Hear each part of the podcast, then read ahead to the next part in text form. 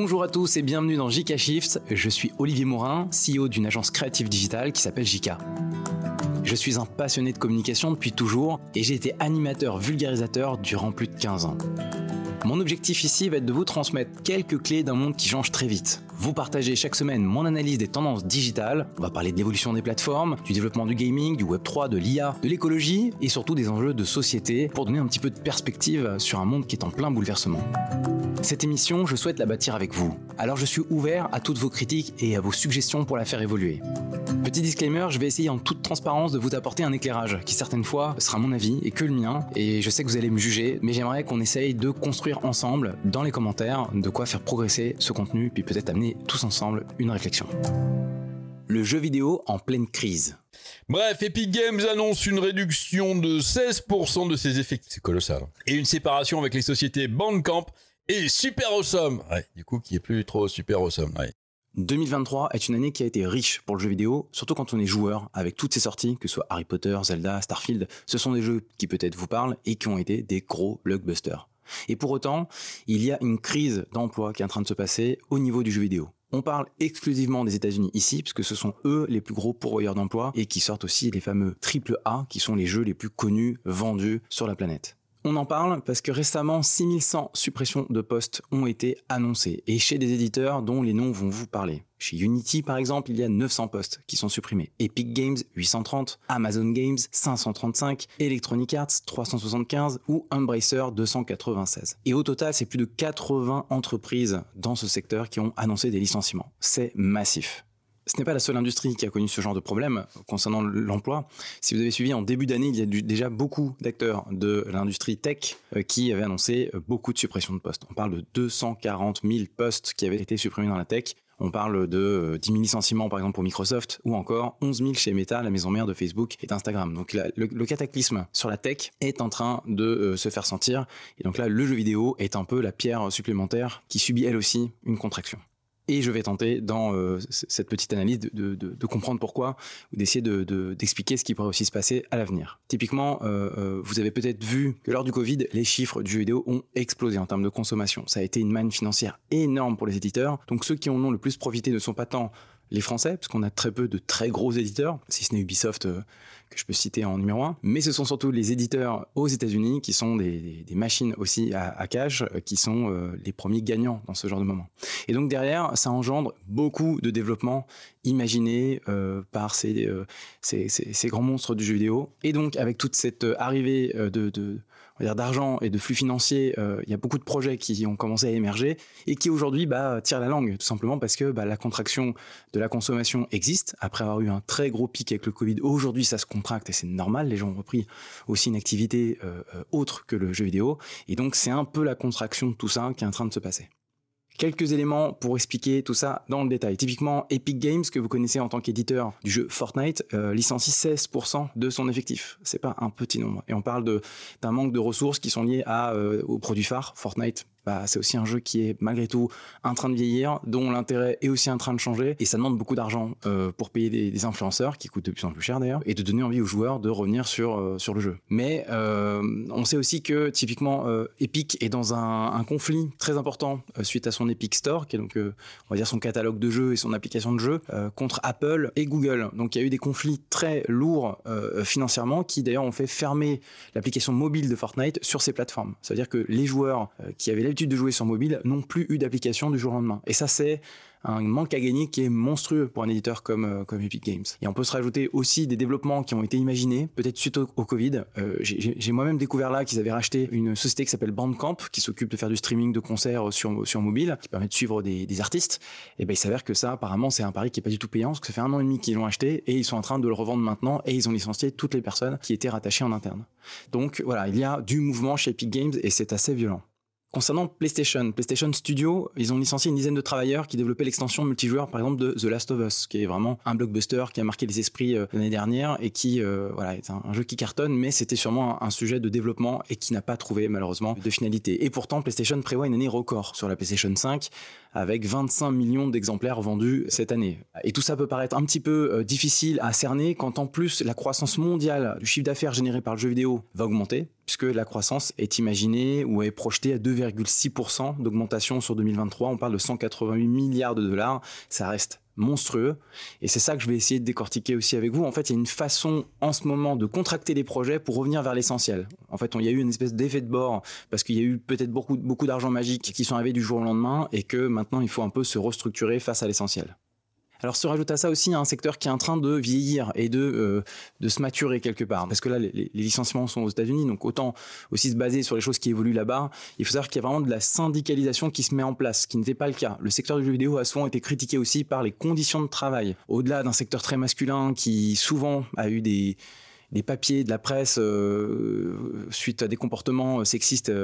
Euh, il y a aussi euh, le, le, le, côté burn-out qui a souvent été relevé dans la presse parce que bah, les éditeurs euh, souvent demandent de travailler énormément. C'est une industrie qui, qui, compresse beaucoup. Et donc aujourd'hui, le fait d'avoir des syndicats qui datent de 2022 et 2023, typiquement aux États-Unis, bah, peut-être que ça change aussi la donne. Donc les salariés commencent un petit peu à être soutenus dans la démarche et donc ça demande de structurer aussi les équipes. Alors les questions qu'on peut se poser ou euh, les autres facteurs, encore une fois, qu'on peut imaginer, et c'est là où je vais essayer de mettre en perspective, on parle de croissance de chiffre d'affaires alors qu'on parle de contraction de l'emploi. Déjà, je parle des États-Unis, ça veut dire qu'il ne faut pas oublier qu'aujourd'hui le tracteur ou une des parties de la croissance mondiale du jeu vidéo est aussi portée beaucoup par le marché asiatique. On a connu un monde très polarisé autour des États-Unis, tout simplement parce que les grands éditeurs viennent de là. Et aujourd'hui, maintenant que l'Asie a vraiment pris possession de ce secteur et de ce divertissement, bah, ils, ont aussi euh, des grandes multinationales qui aujourd'hui euh, dominent la planète. Je pense à Tencent, qui doit vous parler, euh, ceux qui connaissent un peu Riot Games, le jeu League of Legends, vous savez que c'est un mastodonte énorme.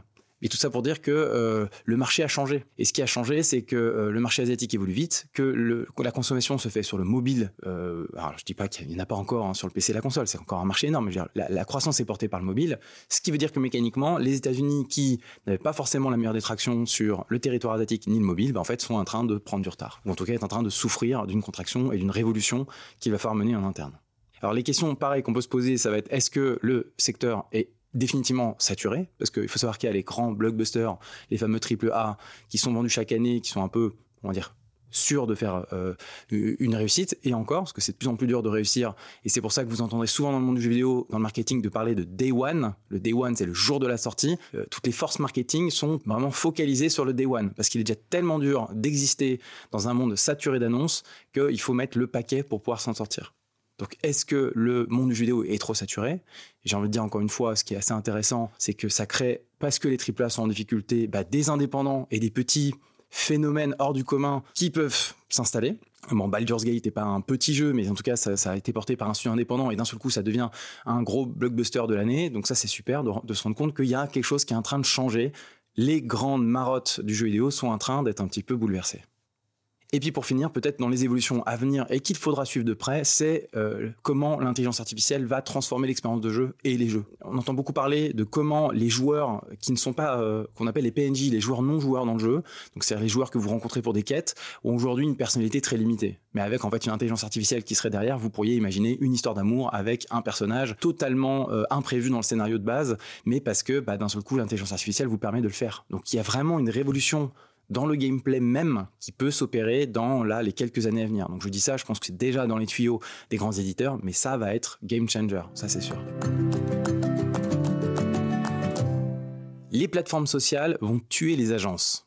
TikTok Creator Marketplace, or TTCM, has been redesigned to allow creators to better market themselves, find deals that fit their interests, and increase their chances of securing brand deals. Alors, on, ne présente plus TikTok. Hein, maintenant, vous connaissez euh, le, le, sujet. Peut-être que ce que vous ne savez pas, c'est que récemment, en septembre dernier, a été lancé le TikTok Shop aux États-Unis. On parle de 150 millions d'Américains qui sont inscrits sur TikTok, dont 200 000 marchands tiers, donc des gens qui peuvent vendre de la publicité ou vendre des objets à l'intérieur de l'application existent. Et on parle de 100 000 créateurs de contenu.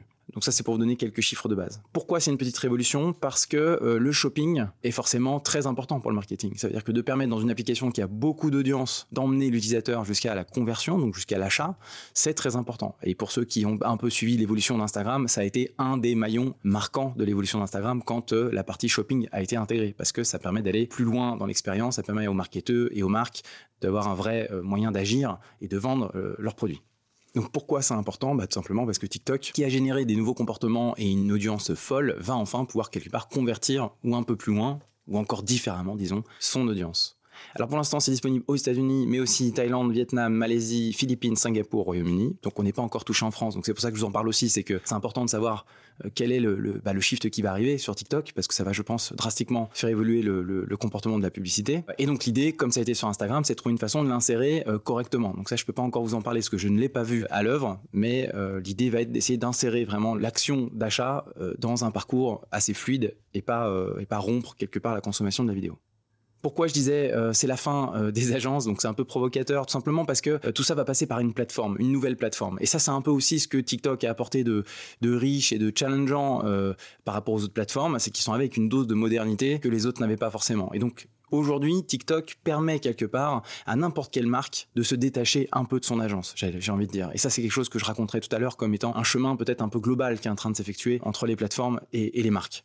Euh, donc ils ont une, une creator marketplace euh, TikTok euh, sur lequel en fait n'importe quelle marque peut aller directement s'inscrire et faire appel à un influenceur. Donc c'est à dire qu'en fait là typiquement on n'a plus besoin de passer par une agence pour le faire. Vous êtes directement connecté avec l'influenceur. Vous pouvez découvrir les dernières tendances, les dernières inspirations et donc ça vous permet à tout moment en fait de pouvoir vous-même aller piocher l'influenceur avec lequel vous voulez travailler ou avec lequel ça vous semble légitime de travailler pourquoi je parle d'un shift important sur les, le, rapport euh, agence et plateforme, c'est qu'aujourd'hui c'est déjà euh, bien engagé depuis quelques années, c'est-à-dire que les plateformes ont des cellules commerciales qui elles vont aller directement rencontrer les marques. Et les marques vont être sollicitées avec ce qu'on peut appeler même des agences à l'intérieur des plateformes social médias. Et vont leur proposer tout plein de services que les agences faisaient avant. Donc c'est pour ça que euh, c'est un peu provocateur certes, mais en fait il y a un peu de vrai derrière. C'est-à-dire qu'une grande partie des intermédiaires étaient les agences et aujourd'hui les plateformes vont essayer de le faire. Pourquoi? Bah tout simplement pour essayer de fidéliser les marques avec des montants annuels assez importants et en leur offrant une marge de manœuvre qu'une agence peut difficilement avoir. Maintenant, souvent, ce que ça va forcer malheureusement, c'est une espèce de dépendance à la plateforme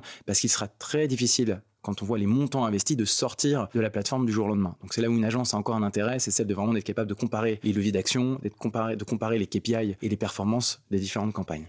Donc une question qu'on peut se poser, et je nous mets dans le tas, hein, parce que nous, JK, on est une agence, euh, comment les agences vont pouvoir s'adapter à cette nouvelle plateforme ou à ces nouvelles plateformes, parce que cette nouvelle plateforme d'achat sur TikTok a quelque chose d'intéressant, et comme toujours, une, une, plateforme, quand elle met une nouvelle fonctionnalité, va la valoriser, la rendre plus facile, plus accessible, plus séduisante, donc il y a un vrai levier d'opportunité pour euh, les agences ou euh, les, personnes du marketing. Comment les agences vont devoir se réinventer dans ce monde où bah, les plateformes ont pris un petit peu le, pli d'être de, des agences? Et puis, est-ce que euh, il n'y a pas que les très grosses agences qui vont s'en sortir? Parce que les grosses agences ont des volumes, ont des montants et sont encore l'intermédiaire des plateformes parce qu'ils ont quelque part déjà euh, un rôle majeur euh, et ils peuvent pas être sortis de la boucle en fait. C'est des volumes qui sont trop conséquents c'est des leviers qui sont trop importants ou sur trop de plateformes différentes et donc ce serait trop complexe pour la plateforme de gérer ça par elle-même. Il y a cette réflexion qui se pose de le monde des agences est un petit peu à la peine face au comportement maintenant des plateformes la low-tech pour un avenir désirable. Au moment où les crises climatiques et énergétiques n'ont jamais été aussi concrètes, ils sont aujourd'hui des milliers à démocratiser des solutions écologiques pour bâtir un monde plus durable. Je vais vous parler d'un sujet que j'ai un peu plus envie de porter comme une réflexion, donc quelque chose qui va peut-être euh, ouvrir euh, de nouvelles pensées et vous faire penser vos métiers, parce que la low-tech c'est un sujet qui fait pas totalement encore consensus ou qui est encore en train d'émerger. Et voilà, donc je vais je vais je vais tenter, ne me jugez pas, hein, j'essaye tout simplement d'explorer de, avec vous des nouvelles idées. Je pars forcément d'un consensus euh, que j'estime commun maintenant, qui est celui qu'on est dans un dérèglement, un bouleversement euh, climatique et le fait que nous atteignons aujourd'hui les limites planétaires, euh, on se rend compte qu'on est dans un monde un peu plus fini que ce qu'on imaginait quelque part, et donc euh, ça va engendrer euh, des changements forcément dans les 10, 20, 50 prochaines années, euh, des changements très lourds. Et c'est dans ce cadre que je vous parlais de la, low-tech, et encore une fois, j'y vais avec beaucoup de modestie parce que j'ai pas de, de, de, de grande expertise, j'ai plus envie avec vous de construire une pensée sur le sujet et d'ouvrir la réflexion. Typiquement, je vais commencer déjà par donner une, vraie définition, même si je sais, qu'elle est peut-être pas parfaite, peut-être qu'elle sera incomplète, mais au moins on sera tous d'accord sur un début de constat. L'approche low-tech, c'est une démarche innovante et inventive de conception et d'évolution de produits, de services et de procédés, ou de systèmes qui visent à maximiser leur utilité sociale, dont l'impact environnemental n'excède pas les limites locales et planétaires. En gros, ça veut dire quoi? Si on a des contraintes très claires, qu'est-ce qu'on peut faire pour réduire nos éléments technologiques, nos, nos, éléments de fabrication, pour que ce soit dans un monde soutenable? Donc c'est une démarche qui est assez salvatrice parce qu'elle vient quelque part à, contre-courant de la high-tech qui est toujours plus haut, toujours plus fort. La low-tech, c'est justement voir par le dénominateur le plus petit, donc c'est-à-dire qu'est-ce qui a le plus d'impact avec le, moins de moyens possible. Donc c'est pour ça que je parle d'un avenir qui est désirable, parce que quelque part c'est sortir d'une forme d'ultra puissance pour revenir à des choses très terre à terre, euh, très premier degré, et donc euh, peut-être moins complexes mais plus efficaces. Alors dans la démarche low-tech, il y, a plusieurs convergences de mouvements qui sont associés à ça. Donc je suis désolé, ça fait un peu jargon technique comme ça, mais, mais ça en fait un petit peu partie. On va appeler ça le, bah, même le, fait maison, le zéro déchet ou le locavorisme ou le slow food. Tous ces mots-là sont censés converger vers moins de consommation et plus d'intelligence raisonnée quelque part.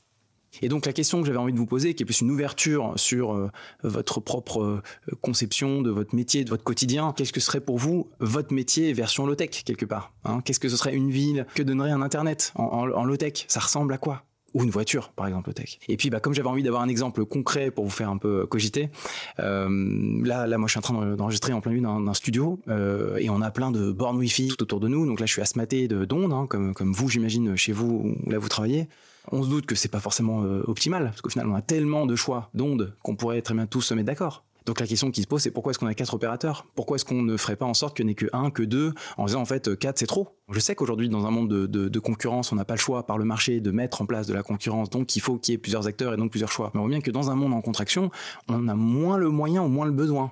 Donc on se rend bien compte qu'il euh, y a sur cette réflexion low-tech un vrai jugement à apporter sur euh, ce qu'on peut autoriser, ce qu'on peut souhaiter dans un monde justement désirable. Qu'est-ce que ce serait que des nouvelles limites de nos métiers et de, de notre environnement dans lesquels on se dirait ok ça clairement c'est de trop, c'est totalement non nécessaire. Voilà, donc c'est une question peut-être sans fin d'ailleurs qui va évoquer euh, chez vous des, des, des, des débats internes, et je l'espère. N'hésitez pas d'ailleurs à partager tout ça avec moi hein. sur LinkedIn. Je suis là pour écouter tous vos commentaires sur les informations que je vous donne.